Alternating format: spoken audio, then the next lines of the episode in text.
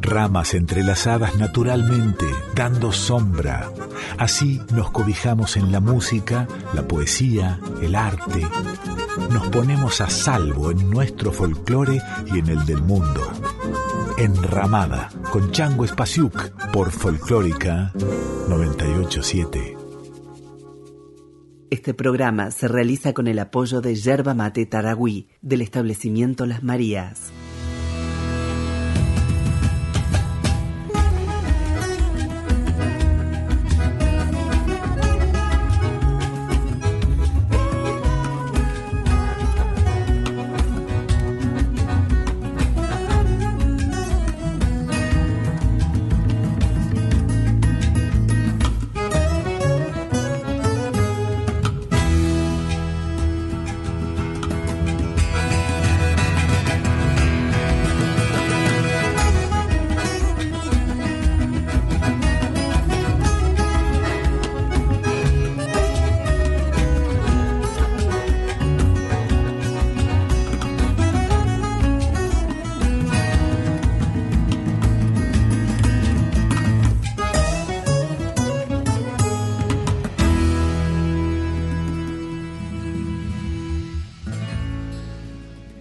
Principio de un concierto goza de más privilegios que el principio de un libro.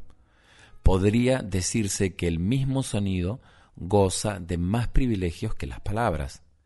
En un libro aparecen las mismas palabras que usamos todos los días para explicar, describir, pedir, discutir, suplicar, entusiasmar, decir la verdad o mentir. Nuestros pensamientos se plasman en palabras, por tanto, las palabras en la página deben competir con las que tenemos en nuestro pensamiento. La música dispone de un mundo de asociaciones mucho más amplio precisamente en virtud de su naturaleza ambivalente. Está dentro y fuera del mundo al mismo tiempo. En el mundo de hoy, la música tiene una omnipresencia cacofónica en restaurantes, aeropuertos y lugares parecidos, pero es precisamente esta omnipresencia lo que representa el mayor obstáculo para la integración de la música en nuestra sociedad. Ninguna escuela eliminaría de sus programas de estudio las lenguas, la matemática o la historia, y sin embargo, el estudio de la música, que engloba tantos aspectos de estos campos e incluso puede contribuir a una mejor comprensión de ellos, a menudo es ignorado del todo.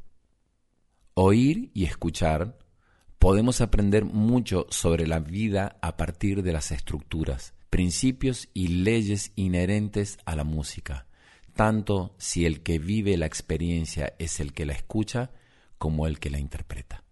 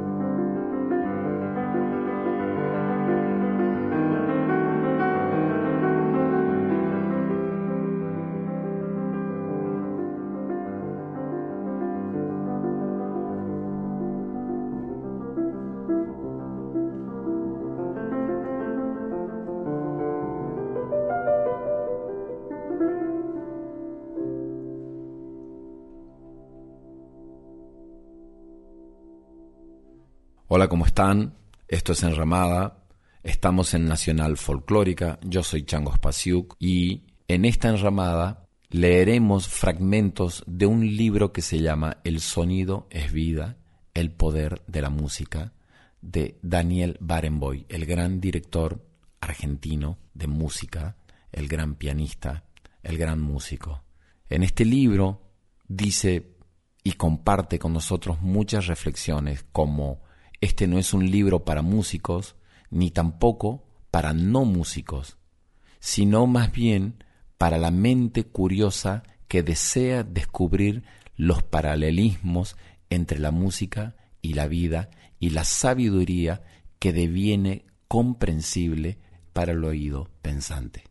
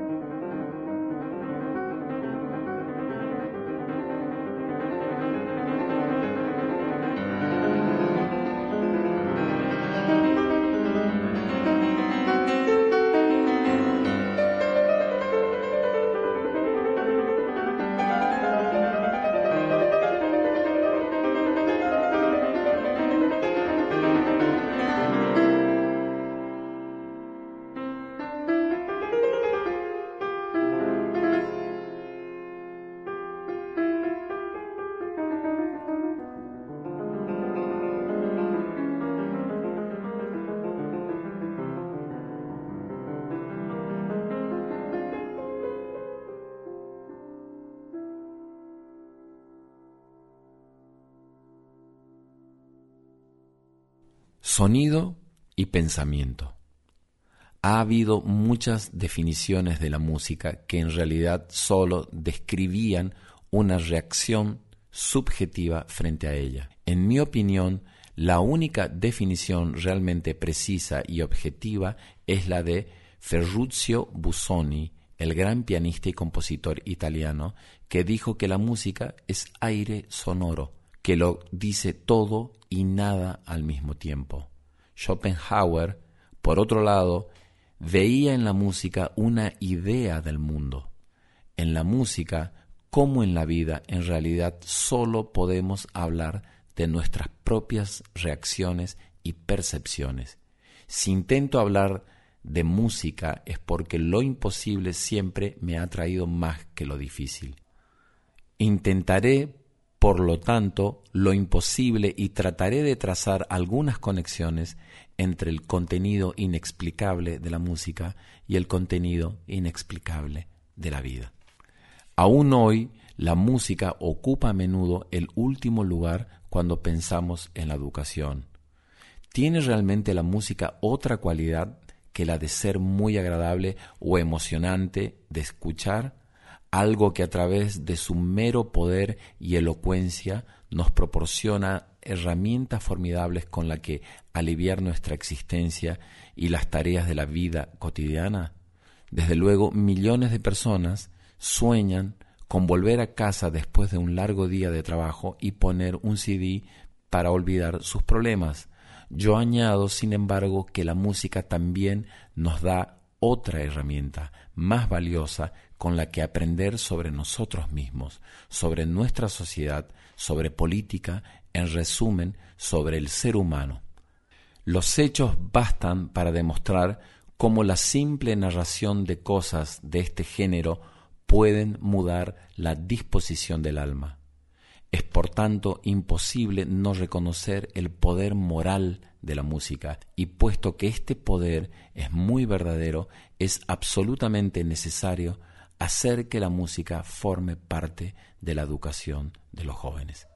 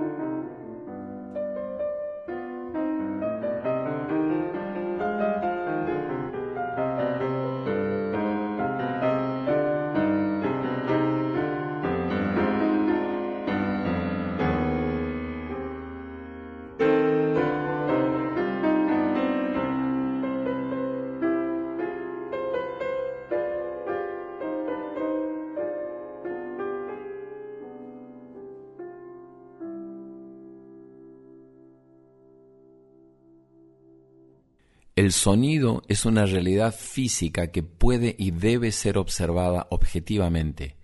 Cuando lo hacemos, nos damos cuenta de que desaparece al detenerse.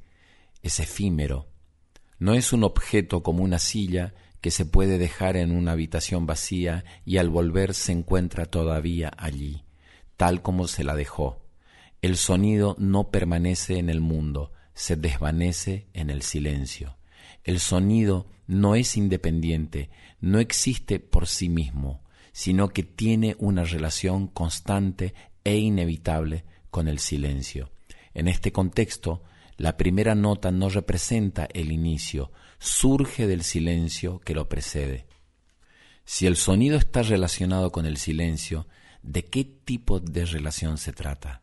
¿El sonido domina al silencio o es el silencio el que domina al sonido? Si nace del silencio absoluto, la música o bien interrumpe el silencio o bien surge de él. El sonido que interrumpe el silencio representa una alteración de una situación existente, mientras que si surge de él es una alteración gradual de la situación existente. En términos filosóficos, podría decirse que esta es la diferencia entre ser y devenir. La apertura de la sonata patética opus 13 de Beethoven es un ejemplo evidente de la interrupción del silencio. El acorde definitivo lo interrumpe e inicia la música.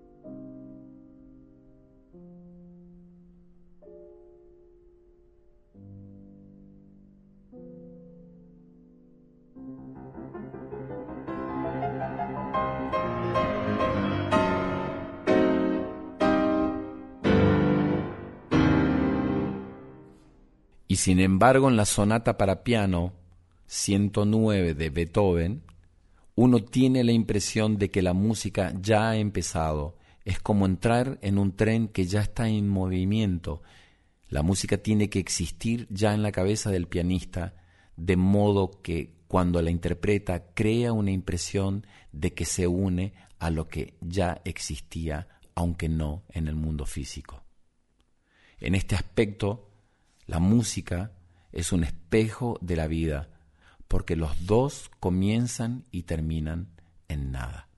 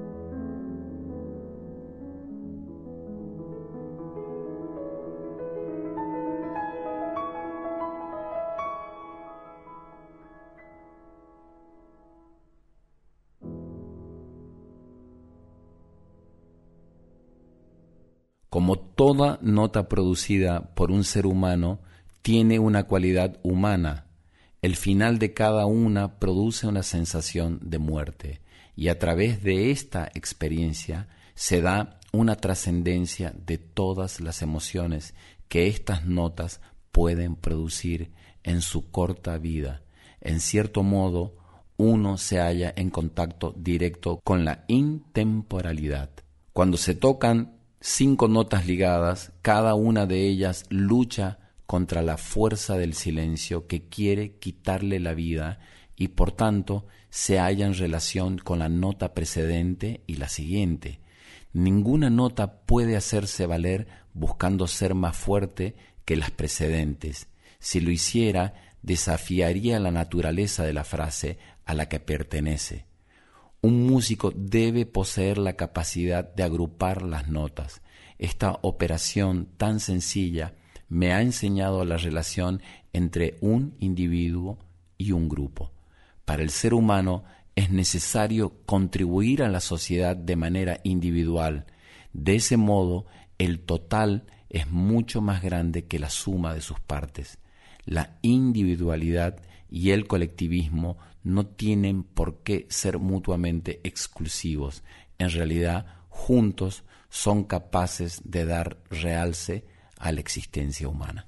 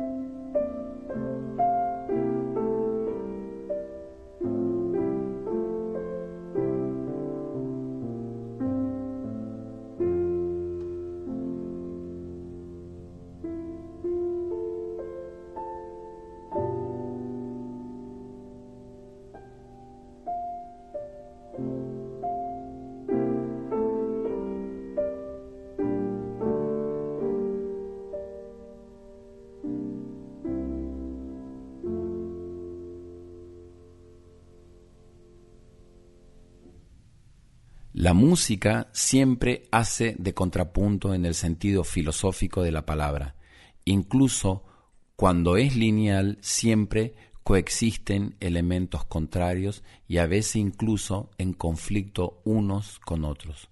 La música en todo momento acepta comentarios de una voz a la otra y tolera los acompañamientos subversivos como una antípoda necesaria para las voces principales.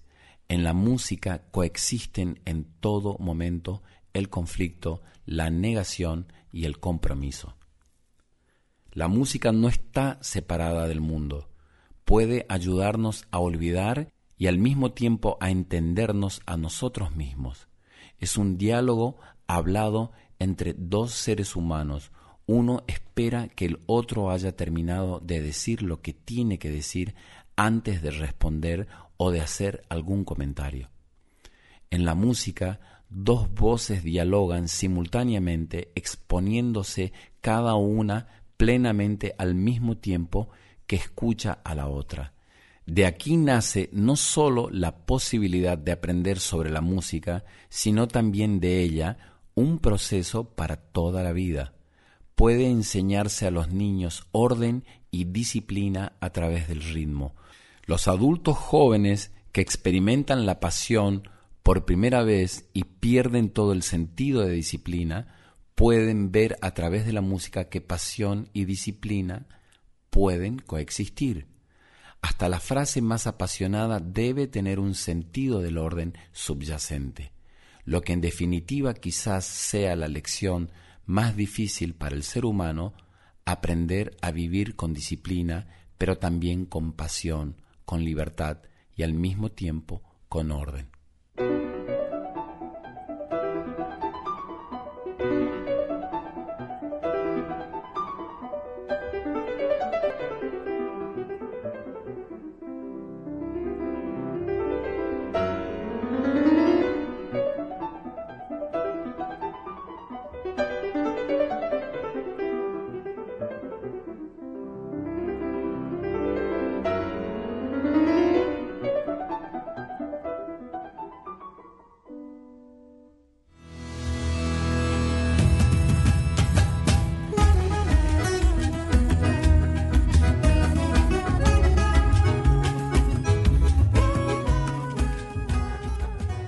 Es Enramada, estamos en Nacional Folclórica, en la edición están Diego Rosato y el Tano Salvatori, el productor general de la radio es Juan Sixto y la dirección es de Mavi Díaz. La productora de este programa es Rita Medina y pueden dejar sus comentarios en arroba nacional folclórica 987 o en mi Instagram arroba changospasiuk o en mi Facebook arroba el y nos comentan sobre estos pequeños fragmentos del libro del maestro Daniel Barenboy, El sonido es vida, el poder de la música.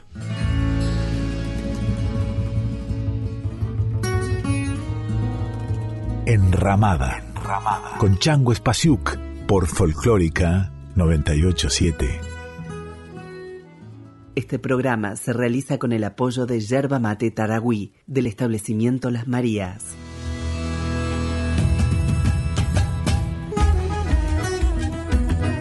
Estás escuchando a Chango Spasiuk con Enramada por Folclórica 987. Es un hecho que el órgano que percibe el sonido es el oído. Aristóteles dijo que los ojos eran los órganos de la tentación y que los oídos los de la instrucción. El oído no sólo recibe el sonido, sino que al enviarlo directamente al cerebro, pone en movimiento todo un proceso creativo de pensamiento. Los procesos físicos y cognitivos de la escucha no son en absoluto pasivos. El oído empieza a formarse en el feto el cuadrigésimo quinto día del embarazo, siete meses y medio antes que el ojo. Pero en nuestra sociedad, después del nacimiento del bebé, el oído a menudo es desatendido y la atención se centra casi exclusivamente en el ojo. Vivimos en una sociedad basada fundamentalmente en lo visual. Ya desde la infancia se estimula al niño a tomar conciencia de lo que ve y no de lo que oye. Cuando se enseña a un niño a cruzar la calle, se le dice que mire a la izquierda y a la derecha para asegurarse de que no vienen coches, pero no necesariamente que escuche el sonido de un vehículo que se acerca. Dicho de otro modo, dependemos del ojo como medio de supervivencia. Mientras tanto, la desatención del oído lleva a un mayor empobrecimiento de nuestro sentido auditivo. En realidad nos induce a oír sin escuchar.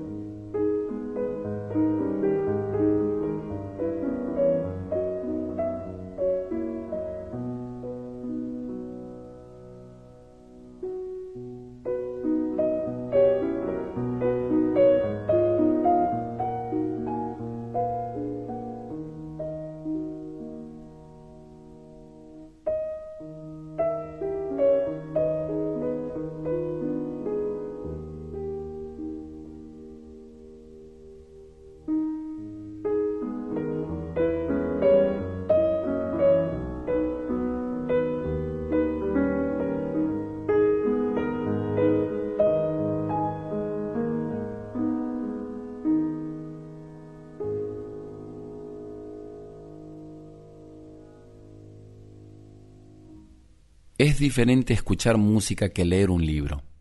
Cuando leemos un libro, desciframos un texto y creamos nuestras propias asociaciones.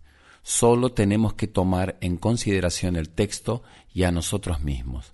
Al escuchar música, prestamos atención a las leyes físicas del sonido, el tiempo, el espacio en cada nota. Cuando escuchamos una pieza de música en un concierto, es imposible repetir, releer, como si dijéramos una frase o una sección que no hemos entendido del todo. El oyente tiene que modificar su concentración, su propia conciencia incluso, para recibir el material musical mientras se está interpretando.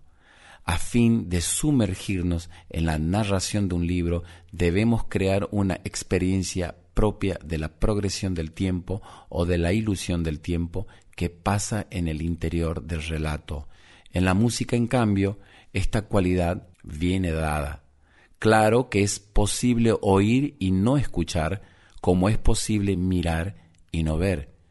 Para leer un libro no basta con mirar las palabras, sino que hay que convertir las palabras impresas en construcciones mentales a fin de entender el relato. Igualmente, no basta con oír la música, sino que también hay que escucharla para comprender la narración musical. Escuchar, por tanto, es oír acompañado del pensamiento, del mismo modo que el sentimiento es emoción acompañada de pensamiento.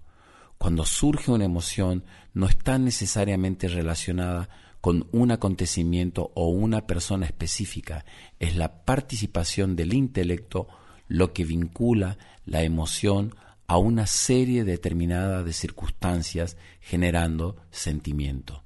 El mismo proceso tiene lugar cuando se escucha una pieza de música. La música es lo inarticulado, lo equívoco, lo irresponsable, lo indiferente. La música saca al tiempo de la inercia, nos saca a nosotros de la inercia para que disfrutemos al máximo del tiempo. La música despierta y en ese sentido es moral. El arte es moral en la medida en que despierta a las personas. Pero ¿qué pasa cuando ocurre lo contrario? Cuando anestesia, adormece. El opio es cosa del diablo, pues provoca el embotamiento de la razón, el estacionamiento, el ocio, la pasividad. Les aseguro que la música encierra algo sospechoso. Sostengo que es de una naturaleza ambigua y no es ir demasiado lejos si la califico de políticamente sospechosa.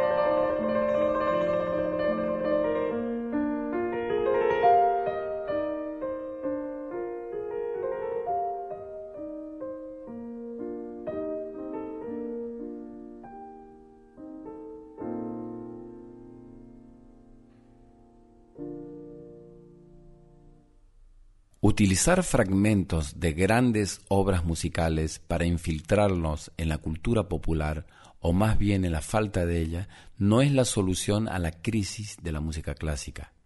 Lo que se necesita es un interés, curiosidad y conocimiento mayores. Hay determinados edificios que lucen un cartel de accesible para sillas de ruedas, para que un local sea accesible para sillas de rueda solo necesita poner rampas o ascensores allí donde hay escaleras. En el caso de la música clásica, la educación es la rampa o el ascensor que la hace accesible. La educación musical debe iniciarse a una edad muy precoz para poderla desarrollar orgánicamente como ocurre con la comprensión del lenguaje verbal entonces la música se convierte en una necesidad más que un lujo.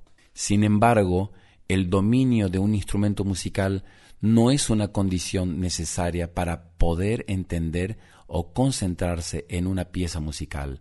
La única condición necesaria para escuchar música es que no sea una actividad pasiva.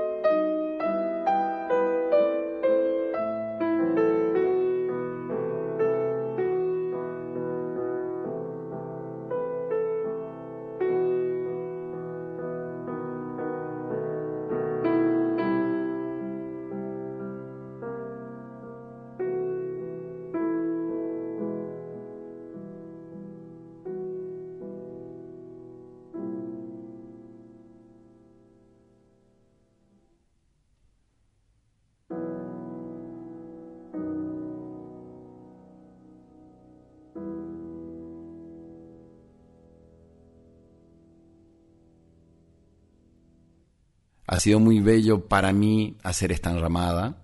Hasta aquí la primer parte de fragmentos de este libro llamado El sonido es vida, el poder de la música. Daniel Barenboim dice, la música no es un privilegio reservado para los músicos de gran talento que reciben una preparación musical desde una edad muy temprana, y tampoco es una torre de marfil ni un lujo exclusivo para los más ricos. Yo creo que es una necesidad básica para desarrollar la inteligencia del oído. Un abrazo para todos.